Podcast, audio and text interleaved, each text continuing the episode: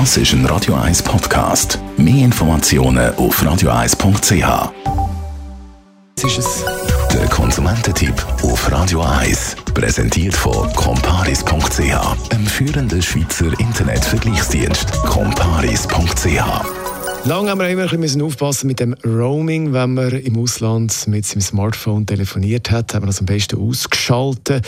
Thema Roaming-Gebühren, die gehen ins Geld. Jean-Claude Frick, Digitalexperte Comparis.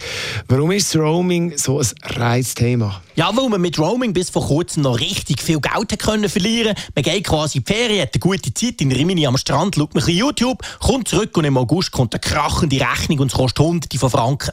Heute ist das zwar nicht mehr so schlimm, aber Roaming hat letztendlich immer noch den Ruf, einfach so mässig teuer zu sein. Was kann man dagegen machen, dass es eben sicher nicht teuer wird?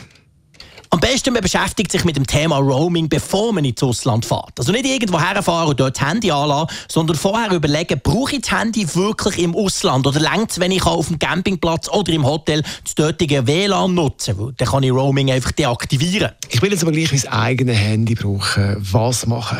Zuerst mal schnell schauen, ob das eigene Handy nicht schon Roaming dabei hat. Das haben inzwischen nämlich viele Abos und schon längst nicht nur die ganz teuren. Also unter Umständen hat man 1 GB pro Monat und das längt ziemlich weit. Wenn das nicht der Fall ist, dann kann man sich darum kümmern, ob man Datenpakete dazu buchen will. Also sprich, man überlegt sich, wie viele Daten das ich so brauche. Vielleicht 1, 2 GB für einen Monat. Und dann kann man die dazu buchen und dann im Ausland verbrauchen. Jetzt, welches Datenpaket kaufen, ist ja immer so eine Frage. Tendenziell kauft man viel zu viele Daten. Wie viele Daten braucht man denn wirklich? Ja, wenn man nur per WhatsApp erreichbar sein und weiss, dass man keine Fotos und Videos hin und her schickt, dann kommt man schon mit 500 Megabyte relativ weit. Möchte man aber Netflix am Strand schauen oder sogar mit dem Laptop gewisse Daten übertragen, dann würde ich mindestens 1 oder 2 Gigabyte für zwei, drei Wochen hinzubuchen. Jetzt kann man ja sagen, dieses Jahr, ab dem 1. Juli, wird es einfacher.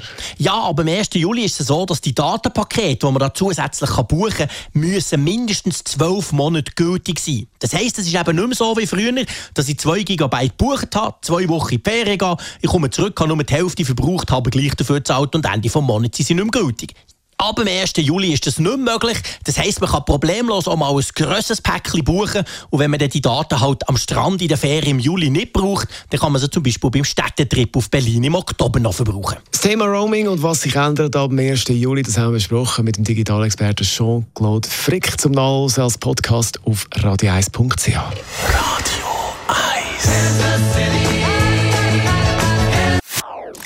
Das ist ein Radio 1 Podcast. Mehr Informationen auf radio1.ch.